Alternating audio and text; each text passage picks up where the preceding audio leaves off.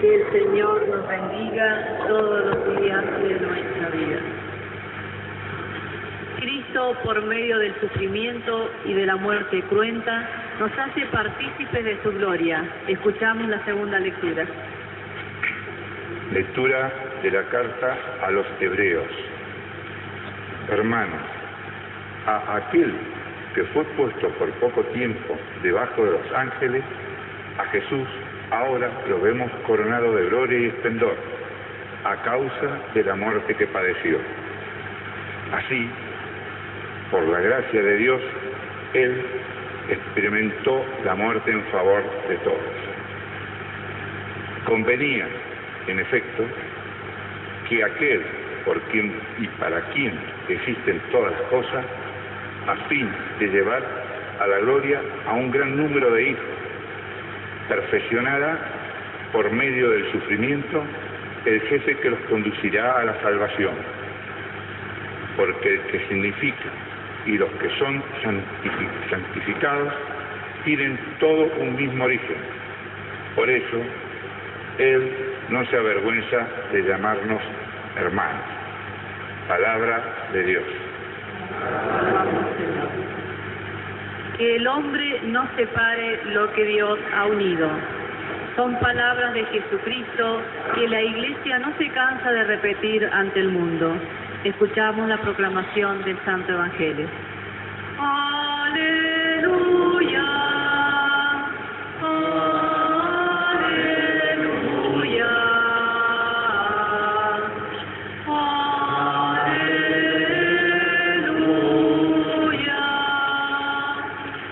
Nos amamos los unos a los otros, Dios permanece en nosotros y el amor de Dios ha llegado a su plenitud en nosotros. Aleluya. Aleluya.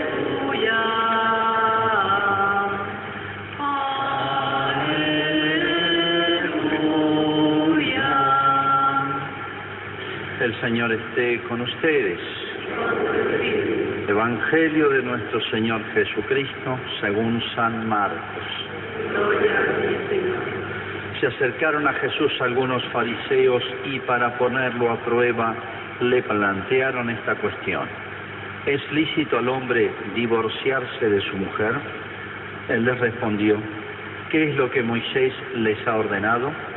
Ellos dijeron, Moisés permitió redactar una declaración de divorcio y separarse de ella.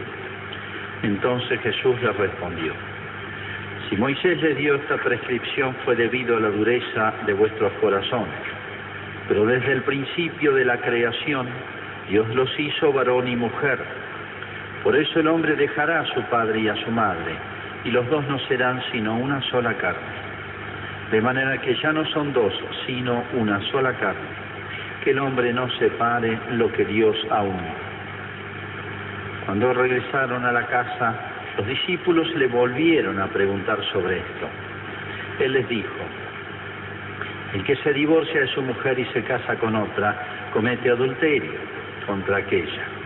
Y si una mujer se divorcia de su marido y se casa con otro, también comete adulterio. Le trajeron entonces a unos niños para que los tocara, pero los discípulos los reprendieron. Al ver esto, Jesús se enojó y les dijo, dejen que los niños se acerquen a mí y no se lo impidan, porque al reino de Dios pertenece a los que son como ellos. Les aseguro que el que no recibe el reino de Dios como un niño, no entrará en él. Después los abrazó y los bendijo, imponiéndoles las manos. Es palabra del Señor.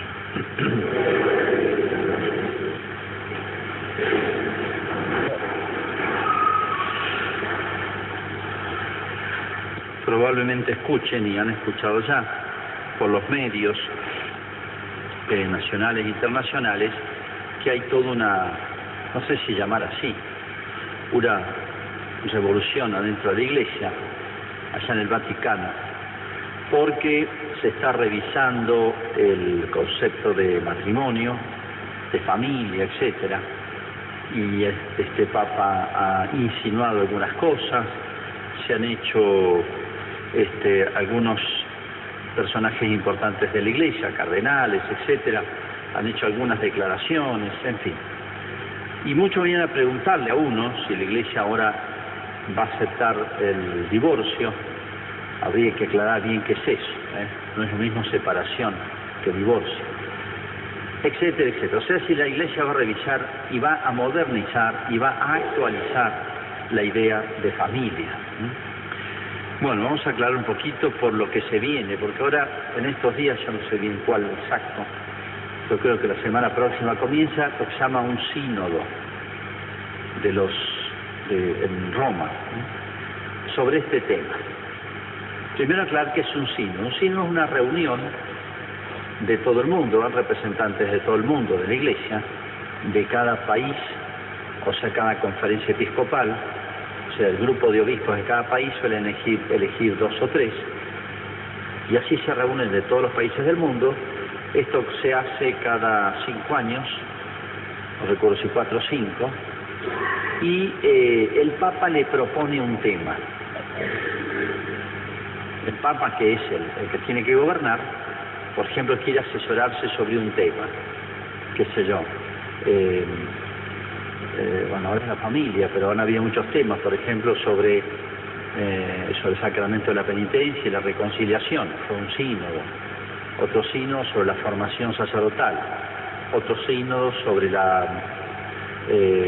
Sagrada Escritura y, así. Hay distintos sínodos según los temas que el Papa le propone. El sínodo es un organismo asesor del Papa. No tiene valor de enseñanza. O sea, el que tiene autoridad para enseñar, y ahí sí hay que tomarlo en serio, es el Papa. O sea, el sínodo puede opinar todo.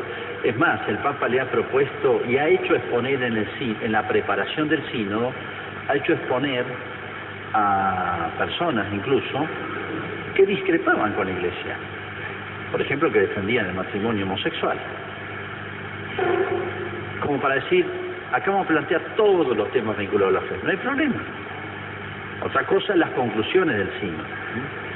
Entonces, este Papa, un poco siguiendo su estilo, ha, ha dicho, bueno, vamos a plantear en crudo to, todos los temas que se plantean, todos. Imagínense hoy todas las variantes eh, que existen o que están apareciendo sobre lo que antiguamente llamamos clásicamente la familia. ¿eh? Bien, pero vamos a discutirlo, vamos a ver qué se concluye. ¿eh? Entonces, esta primera etapa preparatoria a este sínodo ha dado pie, ha dado lugar a expectativas, etcétera, que en realidad no deben ser tales. Y sobre todo hay que tener mucho cuidado porque pueden eh, afectar la fe incluso. Afectar la fe. Vamos a ubicar bien el sínodo, entonces, y vamos a ubicar bien el tema de la familia. ¿eh? Se ha hecho un pre-sínodo, o sea, se han expuesto los grandes temas, o sea, de manera que en el sínodo se plantean todos los temas vinculados a la familia. Esto no tiene ningún valor de enseñanza de la iglesia. No tiene ningún valor de enseñanza. Es lo mismo si hago una reunión acá, qué sé yo, de, de todas las religiones de Malargüe, y expongamos lo que opinamos sobre la Sagrada Escritura. Entonces de ahí alguien pueda concluir que ya la iglesia no cree más en que para leer la escritura hace falta la autoridad de la iglesia, del papa, de la tradición. No, yo quiero escuchar a los demás simplemente. ¿eh? Es una simple exposición. Esa es la primera etapa. Como diciendo el papa, planteeme todos los temas, todos los temas vinculados a la familia. Ahora viene la fase importante, que es el signo, donde ya se, da un temario, una orientación y se sacan las conclusiones. Y esto ni siquiera es magisterio, lo que se llama en la iglesia. Esto no es magisterio, o hay que tener cuidado porque a veces llega por los medios, el Vaticano sostiene esto, no, un obispo, un cardenal, el vocero del Vaticano, etcétera, dice algo, eso no es magisterio, eso no lo dice la iglesia, no lo dice la iglesia. Para saber lo que dice la iglesia hay que ir a sus documentos oficiales, eso sí vale. Todo lo demás no vale, ¿eh? no vale. Entonces, tengan cuidado porque se escuchan de todo y, y crean dudas y crean incertidumbre. Si el sínodo, vamos a hacer una hipótesis que no va a ocurrir, si el sínodo, que repito, son estas representaciones de obispo de todo el mundo sobre este tema, llegara a decir que ahora la familia es de dos, de, un varón con una mujer, de dos varones con dos mujeres, cualquier cosa, no tiene ninguna autoridad en la iglesia. Jamás nadie va a poder decir eso lo enseñó la iglesia, porque si no, no tiene autoridad magisterial. La tiene el Papa cuando enseña oficialmente en sus documentos. El sínodo es asesor del Papa. El sínodo termina de, a veces a puerta cerrada, a veces abierto a la prensa. Bueno, el sínodo responde al temario que el Papa le presenta y le da al Papa sus conclusiones. El Papa le sirve porque, bueno, representa a todo el mundo, presenta los problemas de hoy y cómo hay que resolverlos. Normalmente, el Papa responde después con lo que se llama una exhortación apostólica. Cada sínodo, casi todos han tenido una exhortación de respuesta. O sea, el Papa tomando eso, proponiendo lo suyo, corrigiendo cosas, agregando cosas, saca un documento y ese sí tiene valor de magisterio. Ese sí. Bueno, entonces prepárense para escuchar de todo. En los debates, esto, en los pasillos, en la... pero bueno, cuidado con ese alboroto que desconcierta. ¿Por qué el tema de la familia? ¿Por qué el tema de la familia? Bueno, creo que no es un secreto. Lo que está pasando en todo el mundo. Todo lo hemos visto, acá yo he visto, esto se ha visto ya en una generación.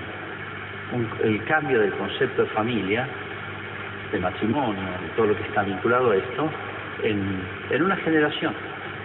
Es abismal lo que se ha producido. Es abismal. Lo que no se han producido en 500 o 1000 años, se ha producido en una generación. Ya hay un proceso de aceleración, que en realidad es un proceso de descomposición de la familia. Y si es de la familia, es de todo. Es muy serio esto. Recuerdan, lo he citado muchas veces, pero ustedes saben de quién se trata, la famosa Lucía de Fátima. Lucía es la última vidente de Fátima. Bueno, de los tres chicos, dos murieron enseguida. Y Lucía le dijo a la Virgen, como tenía nueve años, dijo, tú te quedas en la tierra. O sea, le profetizó que iba a ser una vida larga. Ella no pensó que iba a vivir 97 años, como vivió. Lucía, a Lucía le dice la Virgen, te quedas un tiempo más para hacer conocer el mensaje de Fátima, ¿no? Bueno, es lo que ha hecho ella, a través de cartas, a través de sus memorias, a través de escritos. Hace poco hemos conocido un escrito nuevo de Lucía. Bueno, y a principio de este año se conoció una carta tremenda de Lucía. Y es a raíz de lo siguiente. Estando Juan Pablo II, esto ya hace como 20 años, no me acuerdo en qué fecha, Juan Pablo II vio la necesidad de eh, profundizar y, reforzar el tema de la familia. Y entonces creó en Roma un instituto grandísimo, que hoy se llama Juan Pablo II, Instituto de la Familia. Es como una universidad, pero tengo una idea, como una universidad dedicada al tema de la familia. Algo y de las muy seria y trajo los mejores profesores del mundo realmente era la obra maestra de Juan Pablo, Instituto de la Familia, hoy se llama Juan Pablo II. Cuando creó este instituto puso un hombre de mucha confianza. Hoy vive y es obispo, y le escribió a Lucía para pedirle oraciones. Y bueno, esperó de Lucía, de Fátima, que todavía estaba viva, ella murió en 2005, el mismo año y casi con días de con Juan Pablo II, murieron los dos juntos, Lucía de Fátima y Juan Pablo. Y Lucía le contesta una larga carta que este año la ha dado a conocer. No el texto completo, pero una afirmación central. Dice, yo esperé, sí, y a rezar por su instituto, que es tan importante. Y Lucía le contesta una larga carta, y esto lo dice él mismo. La carta está en el archivo del instituto, en, en, en, entre los documentos fundacionales. Dice así, lo digo con mis palabras, ¿no? Dice hoy el demonio emprende la, la última batalla para aniquilarnos y es la familia. Entonces lo exhorta a, a este obispo y lo felicita y lo alienta y lo defiende, dice, defiendan la familia, porque es el último reducto y es la última batalla que el demonio con la que piensa aniquilarnos, que no piensa más que en nuestro mal.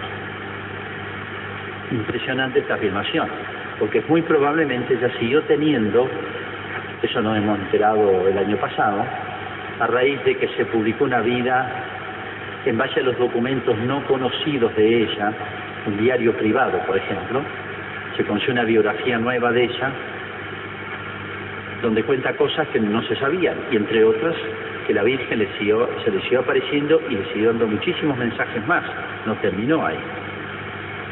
Bueno, esto es muy probablemente no opinión de ella, ya no era de opinar, sino de transmitir lo que la Virgen le decía.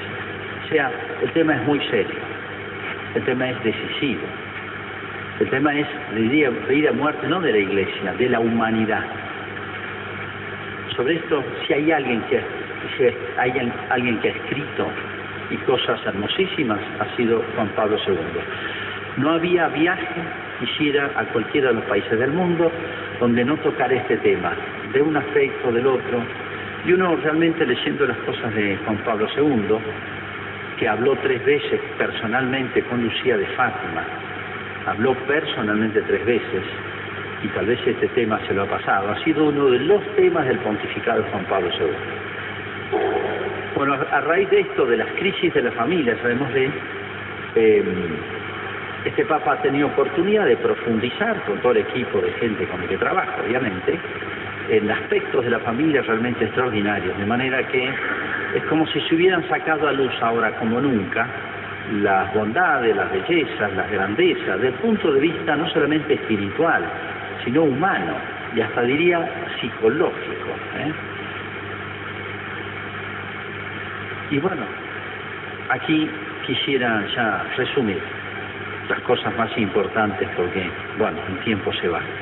En primer lugar, en la familia está todo, el bien del hombre y el bien de la humanidad. Esta afirmación hay que hacerla y marcarla y ver todo lo que significa. En la familia está todo, el bien del hombre y de la humanidad. Yo pregunto, ¿qué queda a la humanidad y al hombre si se acaba, se aniquila la familia? Se aniquila la humanidad. Nada más, nada más. Entonces, nos damos cuenta que esto es peor que la bomba de Hiroshima. Esto es peor que una guerra mundial. Esta es una guerra mundial. ¿Hay algo más mundial que esto? Realmente es diabólico. Lo que dice Lucía es, hay que... Me, me, me encantaría tener el texto de ella, pero lo reproduce el que lo ha leído, el destinatario, una persona muy seria. Esto no es humano, esta malicia, esta malicia es sobrehumana. Hay malicias en el, en el mundo que son del hombre. Somos malos a veces, tenemos pasión, somos capaces de hacer cosas malas. Pero cuando hay malicias muy malas, diría, muy perversas, acá está el dedo del otro. Es lo que dice Lucía. Esto es diabólico. y dice la última batalla. Y sí, porque ¿qué, más queda? Bueno, es imposible describir ahora, pero creo que es un tema ya conocido por nosotros, que ya no queda nada en pie de la familia. ¿Qué queda? La indisolubilidad matrimonial se acabó hace años, y de divorcio acá desde hace 30 años, 40, no sé cuánto, en todo el mundo. Ahora, el nuevo Código Civil ya termina de aniquilar la familia, ¿eh? el divorcio expreso. No hace falta ni dar razones. En el nuevo Código Civil esto ya viene de antes. El papá y la mamá ya no tienen autoridad sobre los hijos, tiene el Estado autoridad sobre los hijos. El Estado puede manejar a los chicos, o los chicos son libres de la, la autoridad paterna de los 13 años. No digo contra la vida, la batalla del aborto, de hecho existe en todos lados, en Malarga, en todos lados. Pero todo el bombardeo anticonceptivos, que son abortivos, Una chica puede ir a pedir al centro de salud, no le pueden negar desde los 13 años y que ni se entere el papá ni la mamá. Tiene derecho a. Todo esto es las leyes argentinas, ¿eh? acá. Esto no es Suecia, es en Argentina. Contra la vida, el fin principal, la educación de los hijos. Los padres han perdido la, han perdido la autoridad para educar a los hijos, se les tienen miedo, si los hijos mandan en la casa. Vayan los colegios, el principal problema no son los chicos, son los padres. Repito, el principal problema son los padres, no son los hijos, que avalan todas las cosas malas de los hijos y no los exigen, pero les tienen miedo o no sé qué les tienen. Hoy a los hijos los educa la televisión y los peores programas. Diciendo realidades así crudas a lo bestia. El matrimonio sexual es una cosa más y, está abierto a todo porque ni siquiera en las escuelas primarias, en los programas oficiales, en las indicaciones que vienen del Ministerio de la Nación, ya no se puede defender la familia tradicional.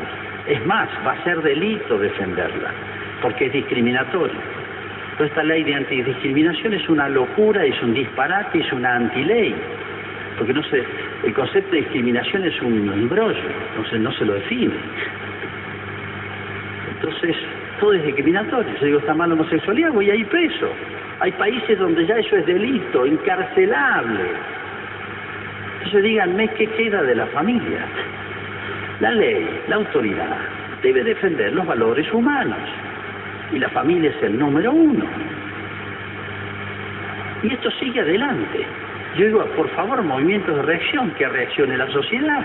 ¿De dónde reacciona? Uno dice unas palabritas acá, se acabó. Hacemos la marchita de la familia, hace 3, 4 años, sí, 20, 50, 60 personas. Ah, qué bien, padre. ¿Qué hacemos? Ahí está todo. ¿Y por qué venimos a ser tan tradicional, tan terminante? Porque la familia la fundó Dios, la fabricó Dios no lo ha hecho el ser humano. Si fuera una obra maestra de un gran psicólogo, sociólogo, un equipo de especialistas que dijo, mira, así esto va a funcionar, podríamos discutirlo. Pero lo hizo Dios. Lea el Génesis. Y durante siglos la humanidad ha vivido esto. Y está bien fabricada. Vio Dios lo que había hecho y estaba bien, estaba bueno. Y cuando hace el hombre estaba muy bueno, dice. Muy bueno más profundizamos del punto de vista hasta económico, diría yo, psicológico, humano, moral, espiritual, todas las dimensiones humanas, analicen lo que es la familia, llamémosle cristiana, tradicional, humana, humana. Porque van a decir, no, eso es la idea de la Iglesia Católica, no, esto es lo humano, lo que defiende la Iglesia es lo humano, porque la, Iglesia defiende lo que hizo, lo que fabricó Dios, Tengan cuidado con esa trampa. No, eso es de la Iglesia Católica. Pero hay otras maneras de pensar. No, la realidad la hizo Dios, el mundo lo creó Dios y la Iglesia defiende lo que Dios hizo. El orden natural. No es una opinión, es la opinión de Dios si se quiere. Dice, bueno, creo que vale. Entonces acá no, no puede cambiar nada, no hay nuevos modelos de familia, no puede haber o si los hay van al fracaso, pues no se puede llamar familia en primer lugar, ni nos va a hacer bien, nos va a autoaniquilar, nos, va a auto, nos está aniquilando. ¿Qué va a pasar con las próximas generaciones? ¿Ustedes se extrañan del avance descomunal del alcoholismo y de las drogas, de las enfermedades psicológicas, de los problemas de los niños de toda clase en las escuelas y en la sociedad? Y si se, si se destruye el lugar donde se gesta, se forma un ser humano en todas las dimensiones, ¿qué quieren esperar? ¿Es culpa de Dios esto? ¿Es culpa de la iglesia? ¿Es culpa de nosotros? Y finalmente para reflexionar, estamos un año electoral. Yo veo las, todas las propuestas, todas las propuestas son económicas Todas las propuestas son de plata, cómo se distribuye la plata, si la asignación, si... Está bien, hay que hacer justicia con las cosas materiales, Pero la esencia de la política es velar por el bien común. Y los valores que ante todo debieran definirse, aclararse, proponerse, cultivarse son los valores humanos. Por ahí empieza una sociedad. Podemos tener de todo. Que hagan el dique, que hagan el camino del pehuenche, que rutas, que escuelas, que casas, que todo, sí. Pero estamos siempre dentro del orden de las cosas materiales. Y Cristo dijo, buscad el reino de Dios, su justicia. ¿Qué significa? El orden natural, el orden humano, la ley moral. Y lo demás viene. Estamos empezando por la añadidura y mal. Y de estos temas no se habla en público. Pero se meten todas las leyes una atrás de otra, una atrás de otra. Y en los últimos 10 años ya no quedó nada por meter. Yo digo, ¿qué queda? Esos son nuestros legisladores nacionales, diputados y senadores. Un candidato a presidente de la República, díganme si hay uno que tenga un catálogo mínimo de defensa de las cosas de la familia. Lo más que he escuchado decir es esto. Yo estoy en contra del matrimonio homosexual y el aborto, pero no puedo imponer esa ley a todos, porque todos, muchos piensan distinto. Es una locura pensar así. Ese tipo no puede ser candidato ni a concejal. Él tiene obligación de defender el bien común, el orden natural, el orden cristiano. Para eso está. No, que algunos no lo quieren. Sí, por eso legitimemos todas las maneras de delincuencia, legitimemos todas las maneras de abuso, legitimemos todo, porque hay gente que piensa así, los delincuentes piensan así. Nuestra dirigencia política no tiene las ideas claras o las tiene patas para arriba. Y ahí está la crisis del país. Ahí está la crisis del país. Miren, ahora están todas las propuestas de cada uno. Ayer leí las 10 propuestas de uno, todas económicas. Todas económicas. Lo más que toca a la familia, bueno, la asignación por hijo, está bien que la ama de casa tenga jubilación, está bien, bueno, hay montones de leyes que vienen, se, se, se, activan, no, se recortan, bueno, pero siempre estamos en temas de importancia, pero estamos eh, arreglando la vereda, no la casa, ¿entiendes? Entonces, yo creo que hemos tomado conciencia, no digo mal largo, sino Argentina y el mundo, de la gravedad de este tema. Vamos a llegar tarde. Ya es tarde, ya es tardísimo. Se están destruyendo y aniquilando generaciones de jóvenes. ¿Saben quién, quién sufre más? Son los niños, la próxima generación. Vamos a sacar generaciones de personas con, fallas humanas, de toda clase.